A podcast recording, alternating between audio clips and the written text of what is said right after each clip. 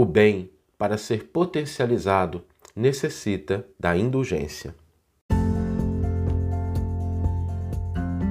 Você está ouvindo o podcast O Evangelho por Emmanuel, um podcast dedicado à interpretação e ao estudo da Boa Nova de Jesus através da contribuição do benfeitor Emmanuel.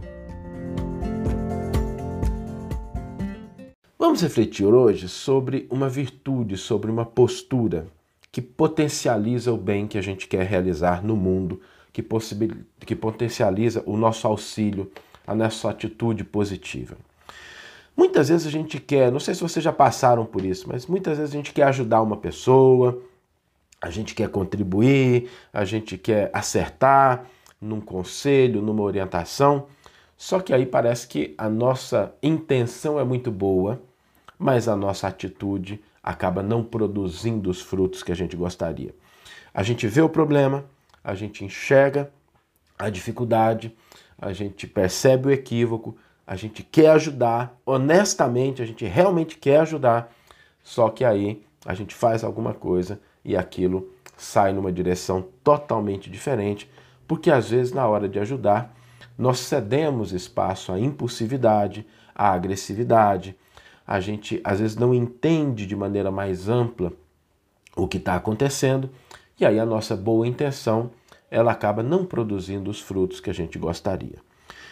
Para a gente prevenir isso, para a gente potencializar a nossa intenção, a nossa ação no bem, nós precisamos de um elemento fundamental, fundamental, que é a indulgência.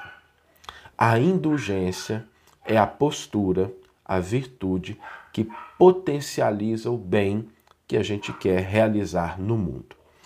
Agora, eu gostaria hoje da gente aprofundar um pouquinho porque quando a gente utiliza essa palavra indulgência, às vezes a gente mistura conceitos. A gente às vezes acha que indulgência é coisas que ela não é. Então, por exemplo, indulgência não é negligência. Indulgência não é conivência com o erro. Então, quando a gente tem uma atitude indulgente, a gente tem uma atitude. Por isso não é negligente. A negligência, ela é a que se afasta, não faz, deixa para lá. Então, a indulgência pressupõe uma ação, só que uma ação com características específicas. A indulgência também não é conivência com o mal, não é aplauso ao erro. Ela percebe o erro, ela entende o erro, ela não é conivente com aquilo, mas ela tem um entendimento mais profundo do que seja aquela situação. Quais são os elementos que caracterizam a indulgência? A gente vai citar aqui alguns deles para que a gente possa identificar a atitude legitimamente indulgente. Então, a primeira coisa que caracteriza a indulgência é um entendimento de que para que haja amadurecimento é preciso tempo. Para que haja amadurecimento é preciso tempo. A fruta, quando fica ali na árvore, ela não nasce já madura. É preciso um tempo até que ela adquira aquelas qualidades. Então, esse entendimento de que todo o processo de amadurecimento exige tempo vai produzir uma atitude indulgente, porque a gente não vai exigir frutos maduros quando a floração está apenas começando. Outro aspecto da indulgência. A indulgência, ela oferece oportunidade de acerto. Ela foge daquela postura de estabelecer juízos definitivos. Toda vez que nós temos uma atitude indulgente, nós estamos mais focados em conceder legitimamente e realmente acreditando na oportunidade que a pessoa tem de acertar. Então, são portas abertas ao acerto. Outro elemento importante da indulgência é que ela deve ser utilizada no começo, na nossa primeira abordagem. Então, quando a gente percebe um problema, às vezes com alguém da família, às vezes com alguém de fora, e a gente reconhece o erro, e de novo aqui, não se trata de não perceber o problema. É, a nossa primeira abordagem, se ela for uma abordagem indulgente, ela vai potencializar o bem. Por quê? porque ela não vai gerar uma rejeição. Ela não vai gerar uma postura de afastamento, uma barreira. Então a indulgência, ela deve ser utilizada no começo. A indulgência, ela pressupõe memória. Memória, mas Saulo, o que tem a ver indulgência com memória? Esse aspecto é importante. Porque se nós olharmos a nossa vida, nós vamos perceber, creio que a esmagadora maioria de nós, eu me incluo no meio, de que muitas vezes na nossa vida nós intentamos fazer algo de positivo.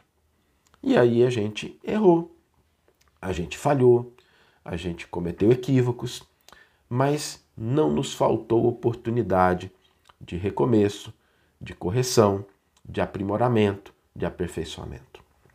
Então, quando a gente lembra de quantas vezes a vida nos concedeu essas oportunidades, às vezes de maneira silenciosa, às vezes a gente fez uma bobagem e ninguém ficou sabendo, não aconteceu nada, mas a gente teve a oportunidade de ir lá e corrigir caladinho a gente mesmo, ótimo. É a indulgência com que nós fomos agraciados durante a vida. E essa memória é importante porque quando a gente reconhece a indulgência com a qual nós fomos tratados pela vida, pelas outras pessoas, por Deus, pelo Criador, nós começamos a perceber o valor que existe na indulgência. Quando a gente fala de indulgência também, existem elementos que não estão presentes. E a gente precisa tomar cuidado com eles, porque muitas vezes esses elementos, eles são aquele tempero ácido que estraga o sabor da comida. Sabe aquela coisa assim, você botar pimenta no pudim, né, não vai funcionar. Quando você coloca esses elementos na sua atitude, eles estragam o contexto. Então, quais são esses elementos? Quando a gente se vale da censura, quando a gente utiliza a condenação, quando a gente reprova, quando a gente critica, todas as vezes que a gente se vale disso, a gente tende a eliminar ou diminuir muito o bem que nós queremos realizar. E para que a gente coloque isso em prática, não nos esqueçamos de que disciplina, responsabilidade, firmeza são coisas importantes para a gente, mas todas elas precisam de tempo, de cuidado.